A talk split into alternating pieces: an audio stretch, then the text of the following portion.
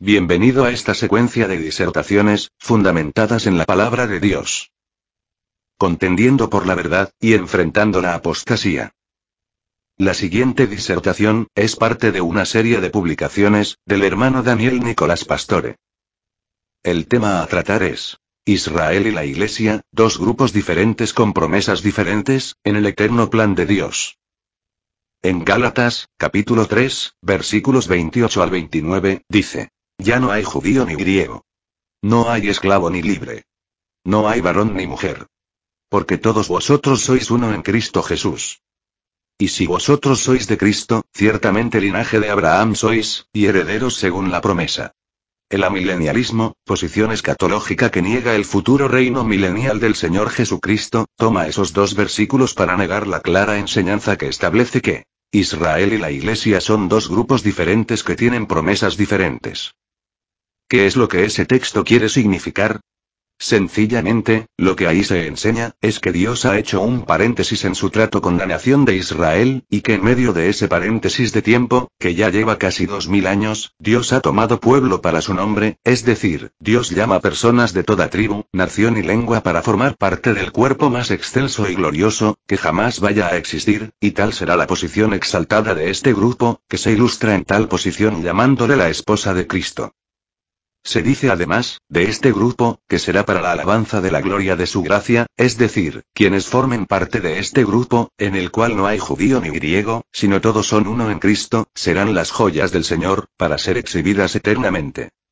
Notemos la expresión aquí. Para mostrar en los siglos venideros las abundantes riquezas de su gracia, en Efesios, capítulo 2, versículos del 6 al 7, leemos. Y juntamente con Él nos resucitó, y asimismo nos hizo sentar en los lugares celestiales con Cristo Jesús, para mostrar en los siglos venideros las abundantes riquezas de su gracia en su bondad para con nosotros en Cristo Jesús. En este otro pasaje, de nuevo se revela, la posición exaltada y excelsa que tendrá la Iglesia, compuesta por gente llamada de entre todo pueblo, nación y lengua. Notemos la expresión, para alabanza de su gloria. En Efesios, capítulo 1, versículo 12, dice, a fin de que seamos para alabanza de su gloria, nosotros los que primeramente esperábamos en Cristo. El paréntesis que Dios ha hecho en su trato con Israel, para así llamar de todo pueblo, nación y lengua, a quienes serían parte de la iglesia se menciona en varios pasajes de las Escrituras. Se menciona en Zacarías, capítulo 9, versículos del 9 al 10. Alégrate mucho, hija de Sión. Da voces de júbilo, hija de Jerusalén. He aquí tu rey vendrá a ti, justo y salvador, humilde, y cabalgando sobre un asno, sobre un pollino hijo de asna. Solo se ha cumplido, lo que se menciona en el versículo 9, y cabe destacar que se cumplió literalmente, porque literalmente el Señor entró en Jerusalén montado sobre un asno. Y así se cumplió literalmente lo descrito en el versículo 9. También se cumplirá literalmente, lo que se describe en el versículo 10, es decir, un reino en donde no habrá más guerras, un reino en donde las naciones, ya no se entrenarán más para la guerra, es el reino mesiánico que cumple con la promesa hecha a David. Es en este paréntesis que ya lleva casi dos mil años, que Dios está llamando a quienes forman parte de la iglesia. En Zacarías, capítulo 9, versículo 10, dice, y de Efraín destruiré los carros, y los caballos de Jerusalén, y los arcos de guerra serán quebrados. Y hablará paz a las naciones, y su señorío será de mar a mar, y desde el río hasta los fines de la tierra. Se menciona en Daniel, capítulo 9, versículos del 26 al 27. Y después de las 62 semanas se quitará la vida al Mesías, mas no por sí. Y el pueblo de un príncipe que ha de venir destruirá la ciudad y el santuario y su fin será con inundación, y hasta el fin de la guerra durarán las devastaciones. Entre los versículos 26 y 27, tenemos casi dos mil años de tiempo, y dice el versículo 27. Por otra semana confirmará el pacto con muchos. Obviamente que aquí, no puede referirse a otra cosa que a la persona y al período del gobierno del anticristo. Período en que la iglesia ha de estar ausente porque se la llevó el Señor, dando así cumplimiento a aquella promesa maravillosa de Apocalipsis 3, 10. Por cuanto has guardado la palabra de mi paciencia, yo también te guardaré de la hora de la prueba que ha de venir sobre el mundo entero, para probar a los que moran sobre la tierra. En Daniel, capítulo 9, versículo 27, dice. Y por otra semana confirmará el pacto con muchos. A la mitad de la semana hará cesar el sacrificio y la ofrenda. Después con la muchedumbre de las abominaciones vendrá el desolador, hasta que venga la consumación, y lo que está determinado se derrame sobre el desolador. El paréntesis donde se ubica la formación de la Iglesia, se menciona en el concilio de Jerusalén. Y este testimonio es de extrema importancia, porque este es el primer concilio que tuvo la Iglesia de Cristo. En Hechos, capítulo 15, versículos 13 al 16, dice. Y cuando ellos callaron, Jacobo respondió diciendo, Varones hermanos, oídme Simón ha contado cómo Dios visitó por primera vez a los gentiles, para tomar de ellos pueblo para su nombre. Y con esto, concuerdan las palabras de los profetas, como está escrito. Después de esto volveré y reedificaré el tabernáculo de David, que está caído. Y repararé sus ruinas, y lo volveré a levantar. Noten. ¿A qué se refiere con reedificar el tabernáculo de David que está caído? ¿Qué es el tabernáculo de David? Se refiere al cumplimiento de un pacto, de carácter incondicional que fue hecho con David. Veamos los términos del pacto davídico. En segunda de Samuel, capítulo 7, versículos 12 al 17, dice. Y cuando tus días sean cumplidos, y duermas con tus padres, yo levantaré después de ti a uno de tu linaje, el cual procederá de tus entrañas, y afirmaré su reino. Él edificará casa a mi nombre, y yo afirmaré para siempre el trono de su reino. Yo le seré a él padre, y él me será a mí hijo. Y si él hiciere mal, yo le castigaré con vara de hombres, y con azotes de hijos de hombres. Pero mi misericordia, no se apartará de él como la aparté de Saúl, al cual quité de delante de ti. Y será afirmada tu casa y tu reino para siempre delante de tu rostro, y tu trono será estable eternamente. Conforme a todas estas palabras, y conforme a toda esta visión, así habló Natán a David. ¿Cuál es la promesa hecha por Dios a David?